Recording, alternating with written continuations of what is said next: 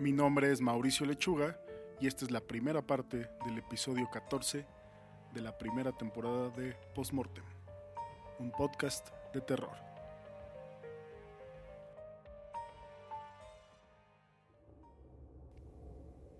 A es de agujas. El día que nací, casi muero desangrada.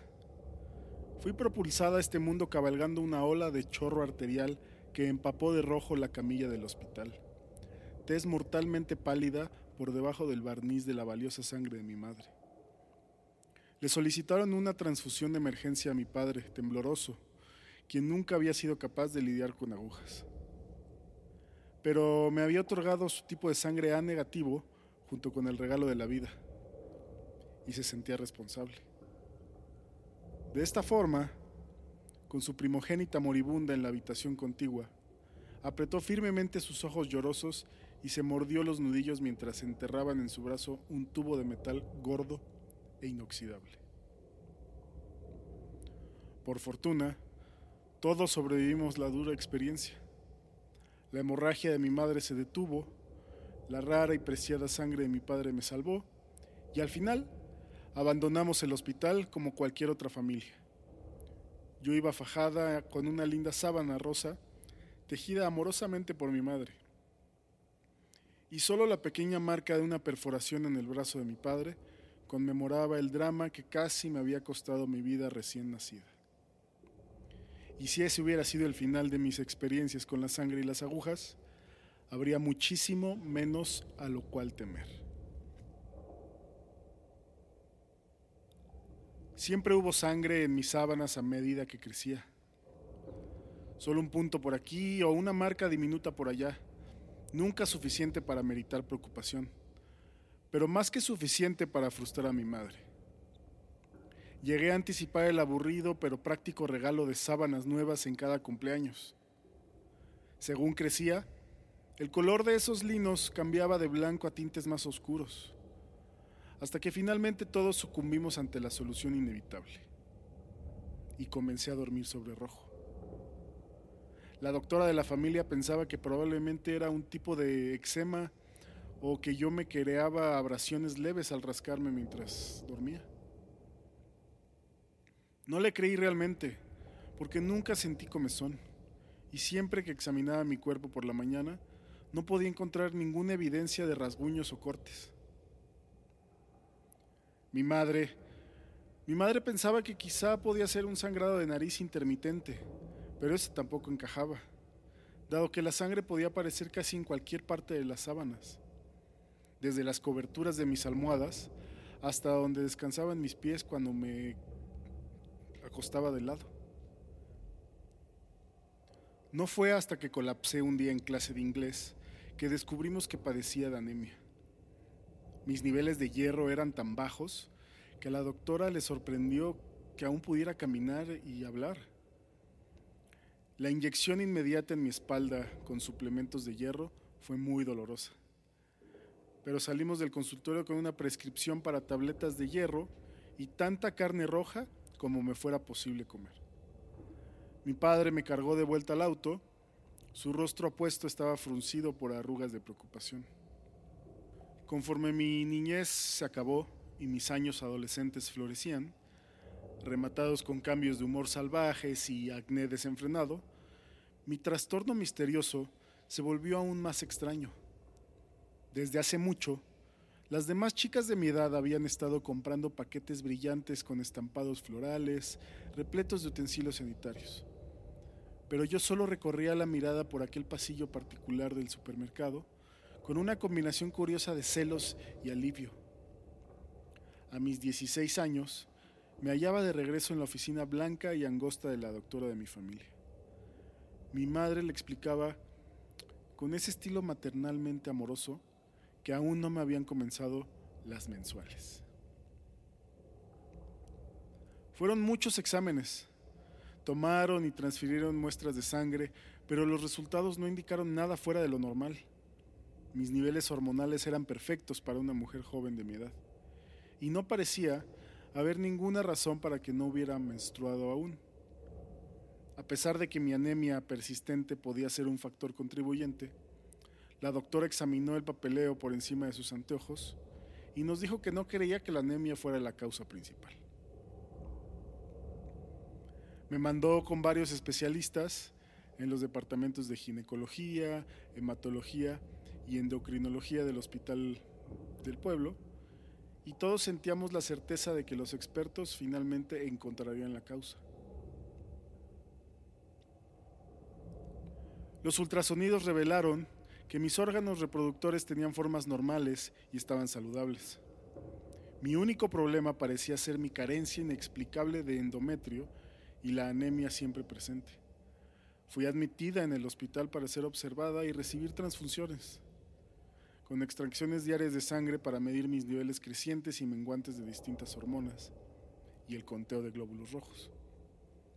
Llegué a odiar la vista del especialista rodando su carrito vampírico hacia mi habitación, plagada de sueños medio olvidados de dedos con forma de agujas que se enterraban en mi piel, adentrándose en mi carne como si no fuese más que una naranja sanguínea demasiado madura. Entonces, una mañana el carrito no se presentó. Escuché a mi padre discutiendo con una de las enfermeras y luego empezaron a gritar. El llanto de mi madre acentuó el alboroto. Sus sollozos agudos me sacaron a rastras de la cama a pesar del letargo que había estado padeciendo. Mientras la abrazaba y escuchaba escondidas la conversación acalorada, se volvió claro que un incidente singular y perturbador era el causante de todo el de estrés. Por la noche, alguien había partido, roto o doblado todas las agujas del hospital, cada una de ellas. Estaban registrando farmacias locales y clínicas en búsqueda de provisiones de emergencia, hasta que un cargamento más grande pudiera ser transportado desde el distrito más cercano. Pero todas las personas bajo tratamiento no urgente ya no eran una prioridad. Para ese día, los exámenes habían acabado y nos íbamos a casa. Tuve que haberme sentido complacida por ser dada de alta, pero por alguna extraña razón me hizo sentir bastante intranquila. Supongo que solo quería saber cómo se sentía para que pudiera comparar mis experiencias con las demás chicas.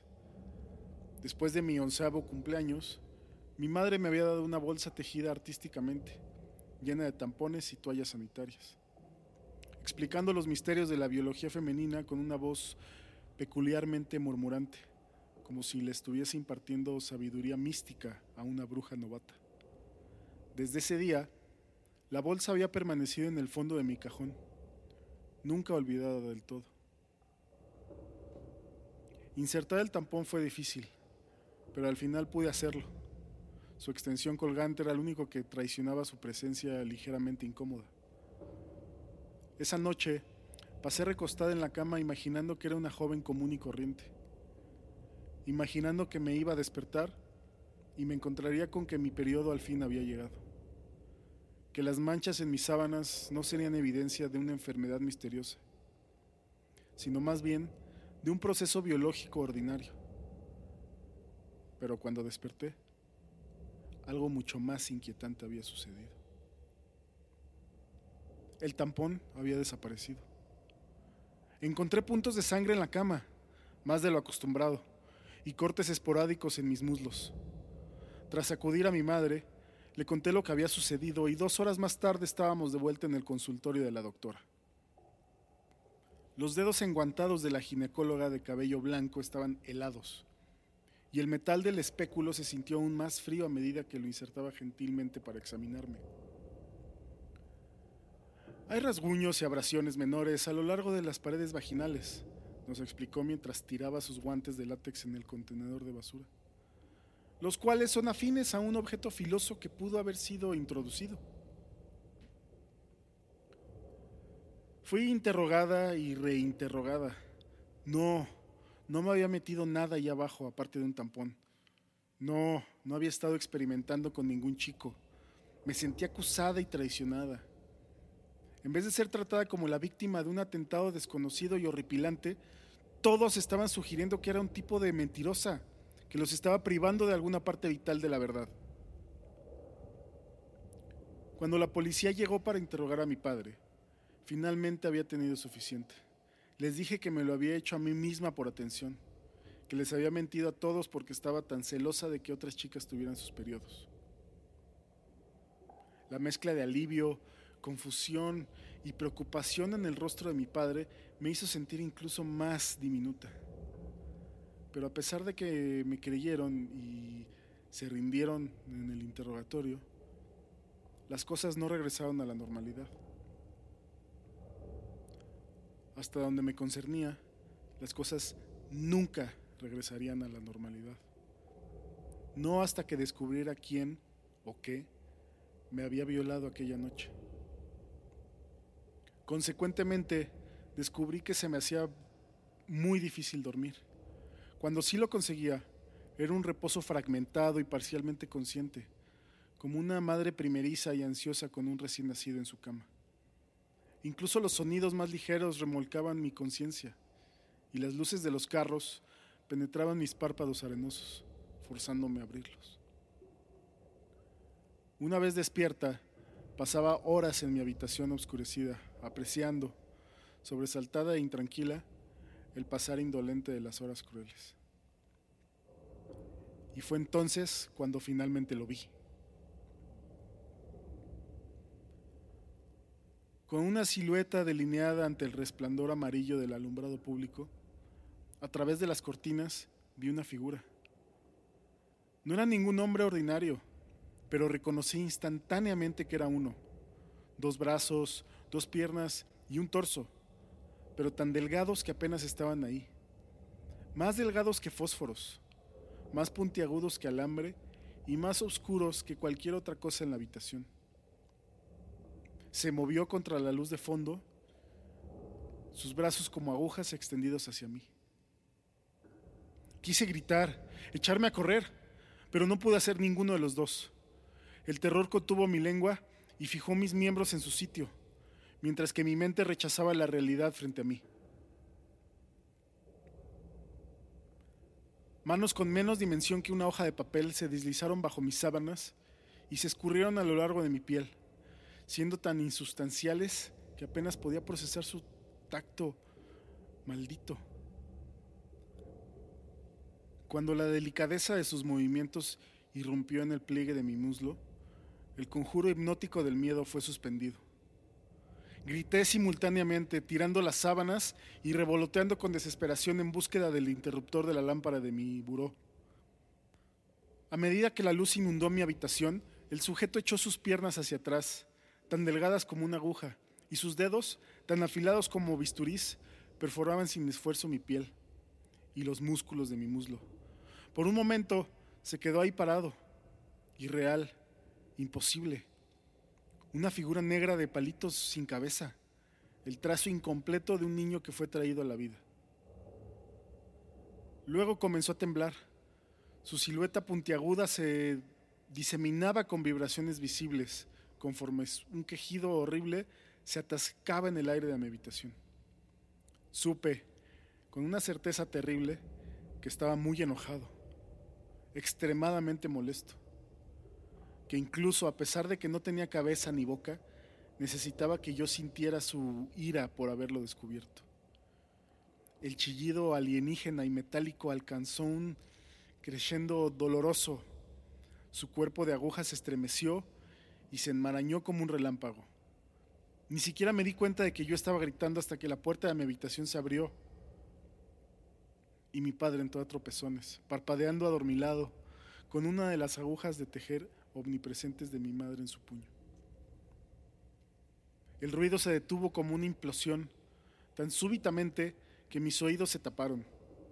La figura dio dos pasos hacia la esquina de la habitación. El movimiento fue tan tenso y fluido como un escarabajo de pesadilla patinando sobre agua. Ahí se esfumó, mezclándose perfectamente con las líneas remarcadas en donde las paredes el piso y el techo se entrelazan. A pesar de que esto sucedió hace meses, aún lo siento por todas partes. En el autobús al colegio, Podría estar parado detrás de un poste de luz y yo nunca lo sabría. En las calles, quizás repta a través de las gritas en el concreto y luego se desliza por las paredes de los edificios. Simplemente una línea negra más entre todos los ángulos finos de la arquitectura moderna. Siempre que estoy en la regadera, imagino que está parado en la esquina del cubículo, con sus dos dimensiones e invisible ante las baldosas, queriendo sumergir sus dedos de aguja en mi piel blanda. Y cuando siento uno de esos dolores agudos e inexplicables en mi brazo o en mi pierna, me pregunto si sería él. ¿Me habrá agredido velozmente enterrando un dedo en mi piel? ¿Solo para recordarme que existe? ¿O sería un dolor ordinario, uno de esos fallos de los nervios que todos nuestros cuerpos biológicos imperfectos experimentan de vez en vez? Recuerdo con frecuencia a la nube irregular y dolorosa de su ira. Y sé que ahora, que ha sido avistado una vez, nunca será lo suficientemente tonto para ser visto de nuevo. Creo que probablemente pasó a encontrar nuevas víctimas, nueva piel a la cual invadir, nuevas chicas a las cuales violar. A veces, cuando estoy parcialmente despierta durante mis tiempos muertos en la escuela, aún me imagino que puedo sentir esos dedos delgados como alambre abriéndose camino a través de mi cérvix, raspando cuidadosamente las paredes de mi útero, recolectando el valioso endometrio a cambio de mi sangre. Pero he tenido cada menstruación desde entonces. Bueno, hasta la última. Con la prueba de embarazo positiva en el escritorio a mi lado, lo único que puedo pensar es, por favor, por favor, que no sea su hijo.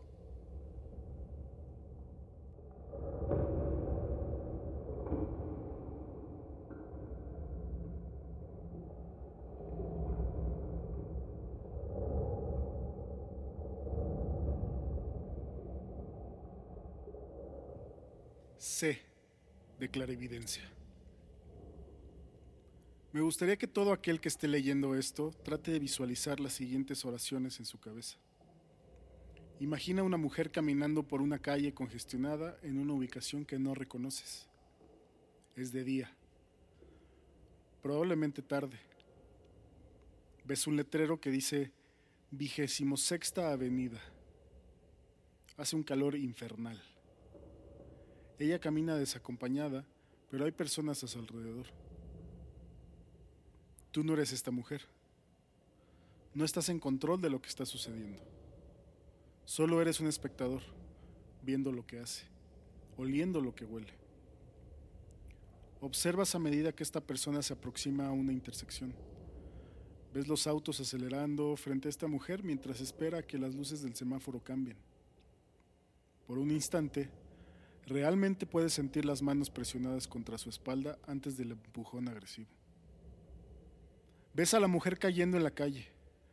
Voltea hacia la izquierda y ves un autobús acercándose directamente hacia ella. Se siente como si viniera directo hacia ti. Su bocina retumba, neumáticos chillan, incluso sientes el dolor que ella soportó, solo por un instante. Y luego todo termina. Es así como funciona mi poder. Cuando tengo una visión del futuro de alguien, parece que vivo sus experiencias como si en verdad estuviera ahí, como si me estuviera sucediendo a mí. Pero solo ocurre en mi mente, como tú al visualizar a esa mujer siendo arrollada por el autobús.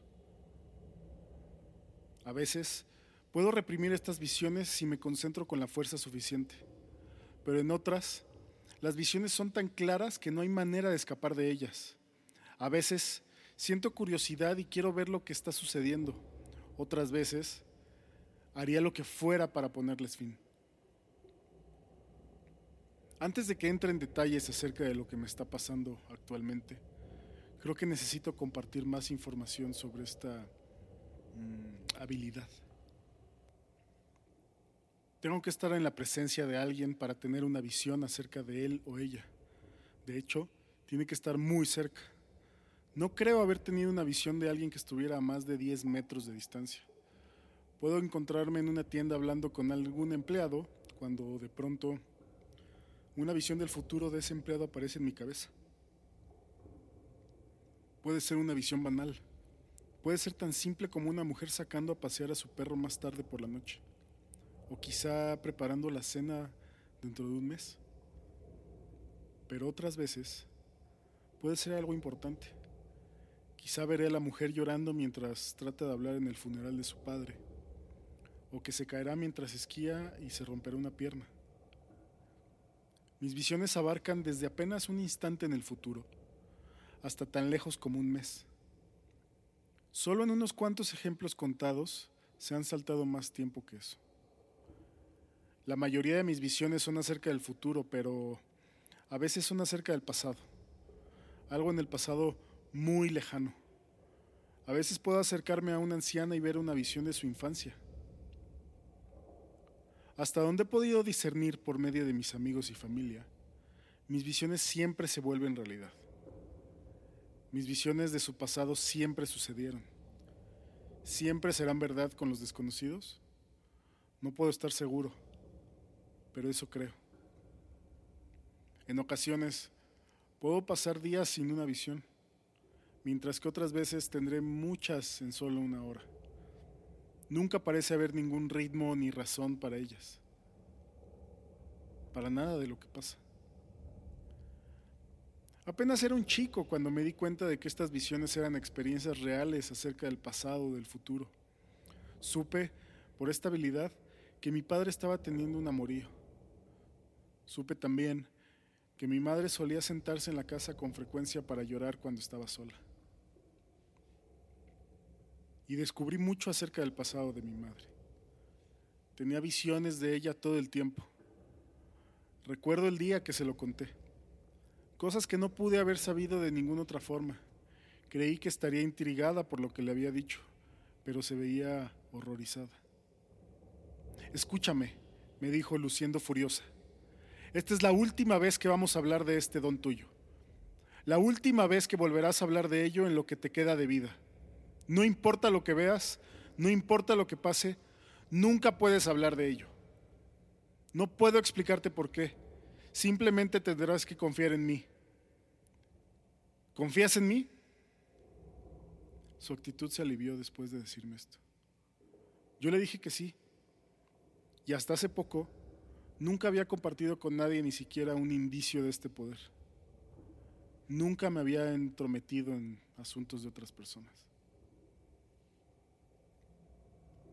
Ahora voy a comenzar a explicar lo que me ha estado pasando. Y creo que necesito comenzar por lo que me ocurrió la semana pasada me entrometí. Me pareció inofensivo. Se vio algo tan insignificante. Tuve la visión de que un amigo cercano perdería una fortuna en una inversión y le hablé acerca de ello. Eso fue todo. Usé mi poder para prevenir que un amigo cayera en bancarrota. Estuve pensando particularmente en lo que mi madre me dijo cuando lo hice, pero no creí que nada fuera a salir de eso. Era demasiado pequeño este detalle, muy inofensivo. Además, ¿quién sería capaz de saberlo? Pero unos días después, recibí una carta en el correo. El primer elemento extraño fue el nombre de la compañía que había enviado la carta. Se llamaba la iniciativa Moirai. El nombre me parecía algo familiar de mi niñez. Pero lo que estaba escrito fue aún más extraño. Había una oración breve en la parte superior de la carta que decía, debiste haberle hecho caso a tu madre. Es decir, no tenía ni la más remota idea de qué pensar. ¿Cómo era posible que esa compañía supiera que había alterado el futuro de mi amigo? ¿Cómo pudieron haber sabido lo que mi madre me dijo? Intenté expulsar la situación completamente de mi mente y retomar mi día. Recuerdo haber caminado por el centro de la ciudad y haber visto a un hombre que claramente era un adicto. Me regresó la mirada y entonces tuve una de mis visiones. Lo veía en su adolescencia, hace muchos años, charlando con su madre. Ella le estaba hablando acerca de los peligros de consumir drogas. y él actuaba como si no tuviera ningún interés por la conversación. Tuve otra visión más de ese día. Una mujer estaba a mi lado en el autobús. En mi visión, ella estaba discutiendo con su madre. La madre le advertía a la hija que ese joven le daba mala espina y que no debía salir con él. Este fue un consejo que la hija claramente no acató, dado por el ojo morado que trataba de ocultar con maquillaje mientras esperaba parada a mi lado en el autobús. No se me escapa que la carta que recibí haya dicho, debiste haberle hecho caso a tu madre, y que ambas visiones de ese día hubiesen sido de personas que precisamente no hicieron caso. Pero aún estaba tratando de convencerme a mí mismo de que todo era una coincidencia. A la mañana siguiente ya no era capaz de seguirme convenciendo. Recibí otra carta de la iniciativa Moray. Esta vez solo contenía una palabra, venganza. De nuevo, tuve algunas visiones ese día. Como era normal, sucedieron en momentos aleatorios. En la tienda del supermercado, en el autobús o cerca de algún restaurante. La primera fue de un par de estudiantes tentando al espectro de una víctima de homicidio que quedó impune. Otra fue de un hombre de apariencia pulcra que solía ser vagabundo en el pasado. Estaba mezclando heroína con algún tipo de veneno a modo de regalo de despedida para sus dos amigos. Ambas visiones eran ejemplos de venganza. Ya no seguía siendo una coincidencia. La iniciativa Moirai, fuera lo que fuera, estaba controlando mi poder. Y las cosas estaban a punto de ponerse mucho peor. Al día siguiente, la carta simple decía lo insondable. No tenía ninguna idea de lo que me deparaba. Mis visiones nunca me habían mostrado tales cosas antes, cosas tan horripilantes, tan horribles. Ese día le di un vistazo al mundo que nunca había conocido. Tuve numerosas visiones. Traté desesperadamente de regresar a casa y encerrarme desde que comenzaron todo para evadirlas, pero me tomó horas llegar a casa y fui bombardeado por ellas. Primero vi a un hombre que perdió el control de su mano izquierda y ésta lo intentaba matar. Él gritaba aterrorizado mientras intentaba detenerla con su otra mano. En otra, una mujer mórbidamente obesa devoraba la transpiración necrótica de su cuerpo. Una lápida alienígena permeada con un virus capaz de dominar la imaginación de las personas una chica cuya intimidad fue apuñalada durante años por un visitante nocturno. Un hombre capaz de oír en su mente el eco de la última palabra de quienes fallecen. Un cuarto intemporal que arrebató la vida de dos y el calor de un tercero. Y algo peor, algo mucho, mucho peor, pero ya no quiero seguir pensando en ello. Ya no quiero seguir escribiendo sobre esto. Las implicaciones de lo que la iniciativa Moirai me han mostrado fueron sutiles. Esta compañía tiene algún tipo de control sobre poderes sobrenaturales. Claramente, controlan el mío. Y se supone que tuve que haber seguido el consejo de mi madre y nunca haberme entrometido, pero lo hice. Y ahora quieren venganza. Madre, lo insondable, venganza. Al día siguiente no recibí ninguna carta nueva. Pasó más de una semana sin palabra de la iniciativa Moray y mis poderes regresaron a la normalidad. Nada más que las visiones aleatorias y mundanas de rutina de personas que encontraba en mi día a día. Hasta la mañana de hoy. Creo que será la última carta que recibiré de ellos. Una vez más, solo tenía una palabra. Asesinato. Y tuve una visión ese día, solo una, cuando estaba visitando a mi madre. Fue una visión de su futuro. No necesito compartir con ustedes cuál fue esa visión porque ya la conocen. Ella caminando por una calle congestionada, el empujón desde atrás, el autobús. Incluso de ser un empleado de la iniciativa Moirai quien la empuja para cobrar su venganza. Sé que mañana irá al centro. Es entonces cuando ocurrirá. Y la pregunta es, ¿dejaré que suceda? Puedo salvar a mi madre, pero entonces tendría que sufrir las secuelas de su ira. Una compañía que parece ser capaz de controlar poderes que ni siquiera puedo comenzar a comprender. Pero he decidido que tengo que detenerla. Tengo que. ¿Qué tipo de hijo sería si simplemente me reclino y permito que mi madre sea asesinada? No, eso no sucederá. La voy a ayudar. Para preguntarle de qué demonios se trata esta compañía. Para preguntarle sobre mis poderes. Para salvarla. Para tratar de salvarnos a ambos. ¿Oyeron eso, Iniciativa Moirai? La voy a detener. Así que arrójenme lo que tengan. Arrójenme lo mejor que tengan.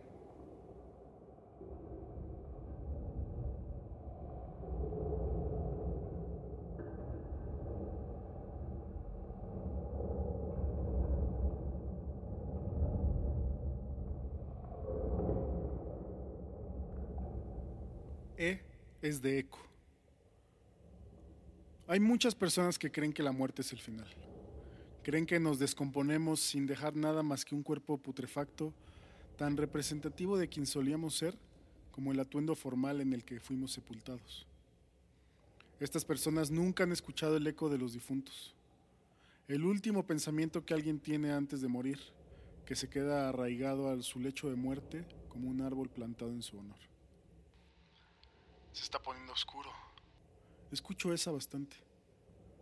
O me pregunto si me extrañará. O llévame a casa, Dios. Enunciados de esa naturaleza. No sé cómo funciona, pero siempre, desde la muerte de mi hermanito, he empezado a escuchar el eco de todas las personas que han muerto en una ubicación dada. Por eso nunca pondré un pie en un hospital. Mi mamá trató de llevarme una vez por un tobillo torcido, pero ni siquiera me pude acercar a 50 metros del lugar antes de que miles de ecos susurrados comenzaran a inundar mi mente. No pude tolerar todo eso. Simplemente me di la vuelta y salí corriendo apenas me bajé del auto. Tiempo después, un terapeuta me dijo que estaba sufriendo de estrés postraumático a raíz de lo que le pasó a mi hermano. Pero nunca le creí. Los ecos son demasiado reales, demasiado próximos, y los escucho a donde sea que vaya. Te sorprendería cuántas personas han muerto en los lugares más inocuos. Puedo escuchar los murmullos en un parque cercano, donde algún anciano se debió de haber infartado o, o algo por el estilo. A veces hay gritos acallados por las carreteras o en las intersecciones abruptas de las autopistas. Incluso la cafetería al final de mi calle retiene un eco. La ambulancia ya tuvo que haber llegado. Eso es lo que dice. Y luego está el lago del barquero. Esto sucedió años después, cuando cursaba mi último grado en la escuela secundaria. La clase entera había acordado viajar a un lago remoto para el día de la fuga de fin de año. La atmósfera era eléctrica música resonando en los autos, cervezas en los baúles y la energía desesperada, casi maniática de la anticipación teñida por despedidas apasionadas. Pero pude escuchar los murmullos mucho antes de que llegáramos. No quería ser el chico raro ese día, obviamente. Solo quería ser normal y celebrar con mis amigos. Hice mi mejor esfuerzo por no escuchar. Me había vuelto bastante bueno en ignorarlo pero esta vez fue diferente. El murmullo no se trataba de cavitaciones nostálgicas. No eran profundas, ni contemplativas, ni tristes. No era más que terror absoluto y aturdidor. Y solo se seguía siendo más ruidoso conforme nos acercábamos al lago. ¿Te sientes bien? Me preguntó Jessica, el tipo de chica que hace que los hombres inteligentes hagan estupideces. Claro, solo estoy cansado por el viaje. Le mentí mientras nos estacionábamos. Creo que me dijo algo más, pero no la pude escuchar por encima del eco de los gritos. Era el más ruidoso que había escuchado jamás, incluso más ruidoso que el del hospital. Estando tan cerca, finalmente podía empezar a distinguir algunas de las palabras. Algo me tocó la pierna. ¿Qué carajos es esa cosa? Los otros cinco autos se habían estacionado en la grava. Mientras, los varones estaban desempacando las canastas de picnic y los estéreos.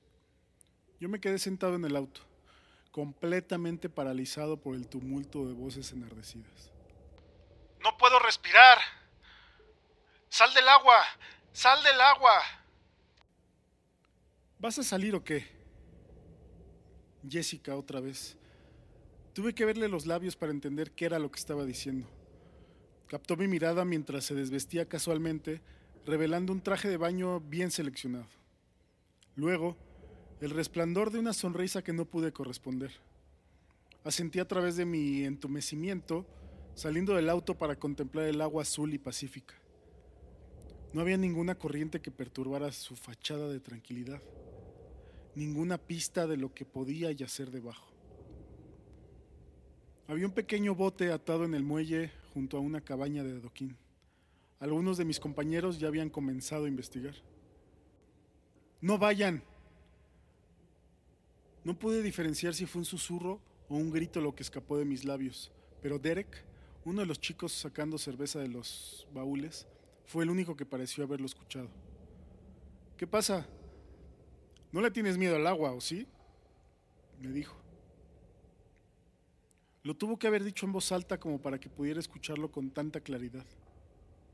Jessica ya se había sumergido a la altura de las rodillas, pero me echó un vistazo.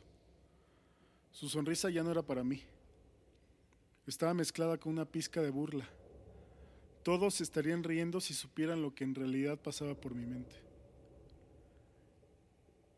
¿Qué hacen, idiotas? Salgan, salgan. Pero alguien me había salvado de tener que decirlo. Un anciano, con mucho más barba que rostro, estaba parado a la entrada de la cabaña. Uno de mis compañeros dijo algo, pero no pude escucharlo por el eco de los gritos incesantes. Eso me obligó a acercarme. Dice la leyenda que algo vive en el agua cerca de esta costa, contestó el anciano alzando la voz. Todos ya se habían bajado de los autos, 26 personas en total reunidos alrededor de la cabaña de Adoquín. Algo que ha estado escondido desde antes que la raza humana merodeara la tierra. Algo que ataca una sola vez sin aviso y una vez es todo lo que necesita. Por supuesto, si así lo prefieren, pueden soltar tres dólares por cabeza y los pondré a salvo al otro lado de la costa. ¿Y qué le impediría al monstruo nadar hacia allá? Preguntó Jessica mientras sonreía. Podía notar que no se lo creía. Nadie se lo creía, de hecho. Muy poco profundo, gruñó el anciano. 50 dólares por todos ustedes. Precio especial. Mejor prevenir que lamentar. Ni de broma. Quiero ver el monstruo, gritó Derek. El agua ya casi le llegaba a la cintura, mientras chapoteaba en la quietud del lago y dispersaba ondas hacia las profundidades. Muchos más de mis compañeros comenzaron a seguir su ejemplo. Deberíamos hacerlo, anuncié ruidosamente, esforzándome por mantener una inflexión serena. Yo los invito. El bote debe ser divertido. Sentí tantos ojos encima de mí mientras sacaba un billete nuevo de 50 dólares que era parte de mi regalo de graduación. Hasta ahí llegó lo de sentirme normal, pero al menos podría vivir conmigo mismo de esta forma.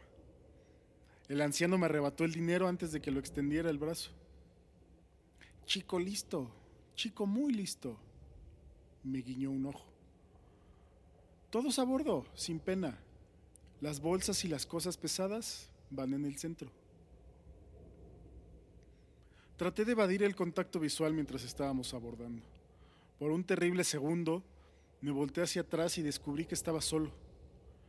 Las personas que ya estaban en el agua y aquellas que habían acomodado sus cosas en la, en la orilla, obviamente se sentían reticentes. Todos se miraban el uno al otro tratando de leer la voluntad invisible del grupo. El último trabajará en McDonald's por el resto de su vida, gritó Jessica. lanzando su mochila al centro del bote. Me dedicó una sonrisa de complicidad y dijo, me la debes. Si solo supiera cuánto. Dentro de poco, sus amigos la estaban siguiendo y un momento después toda la clase de último año estaba convergiendo en la plancha de abordaje. Tenía la esperanza de que los secos se dispersarían una vez que cruzáramos la costa, pero no fue así. Docenas de voces individuales se convirtieron rápidamente en cientos a medida que nos aproximábamos al centro del lago.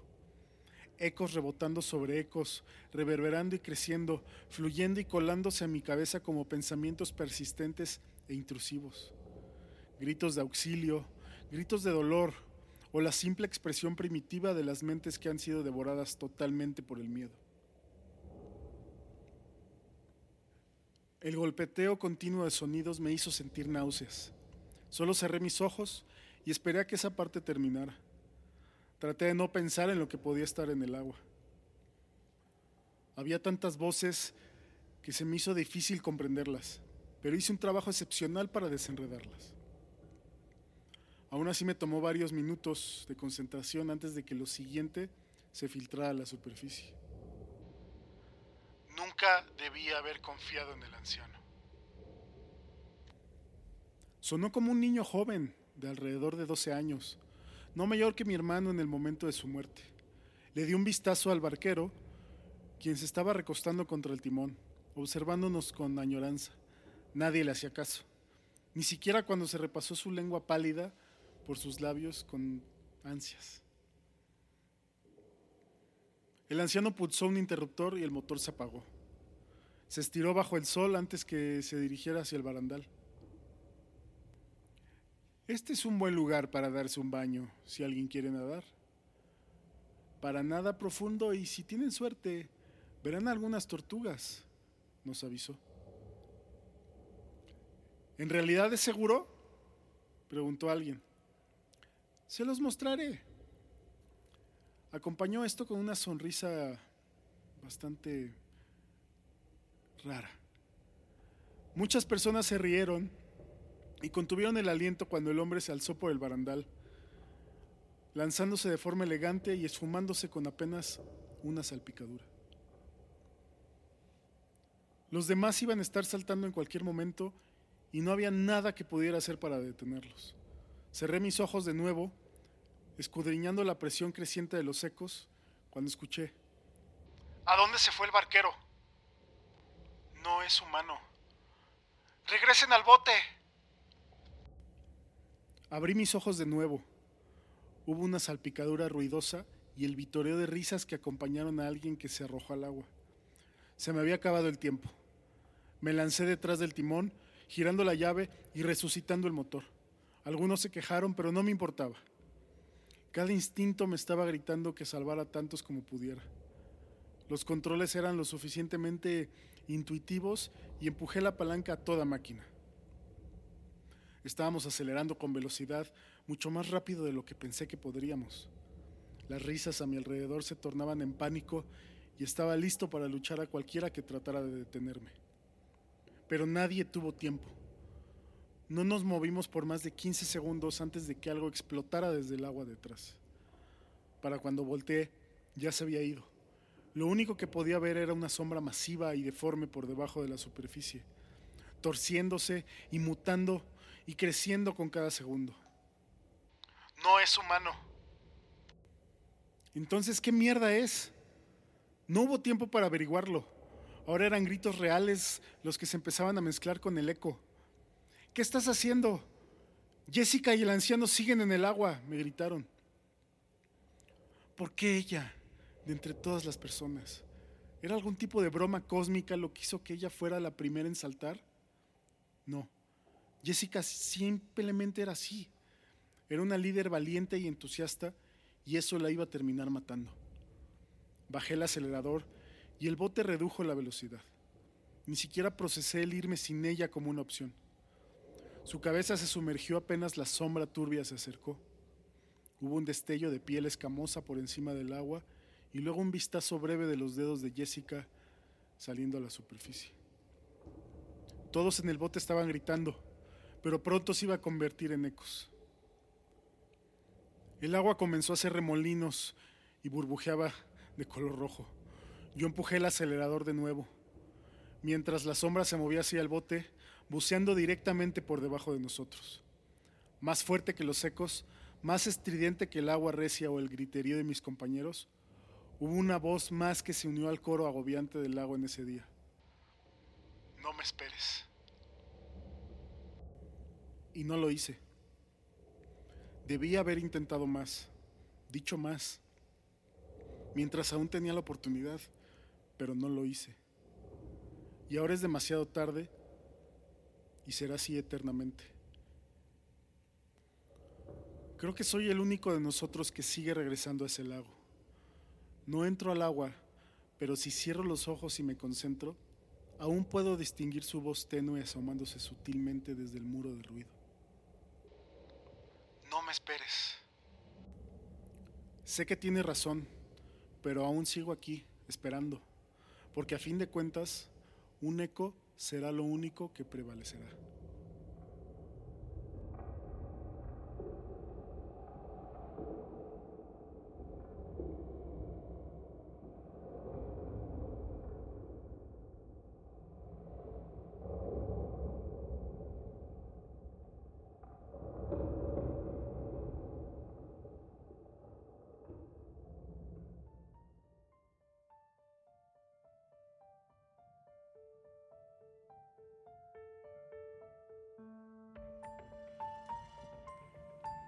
Gracias una vez más por acompañarme esta semana en Postmortem.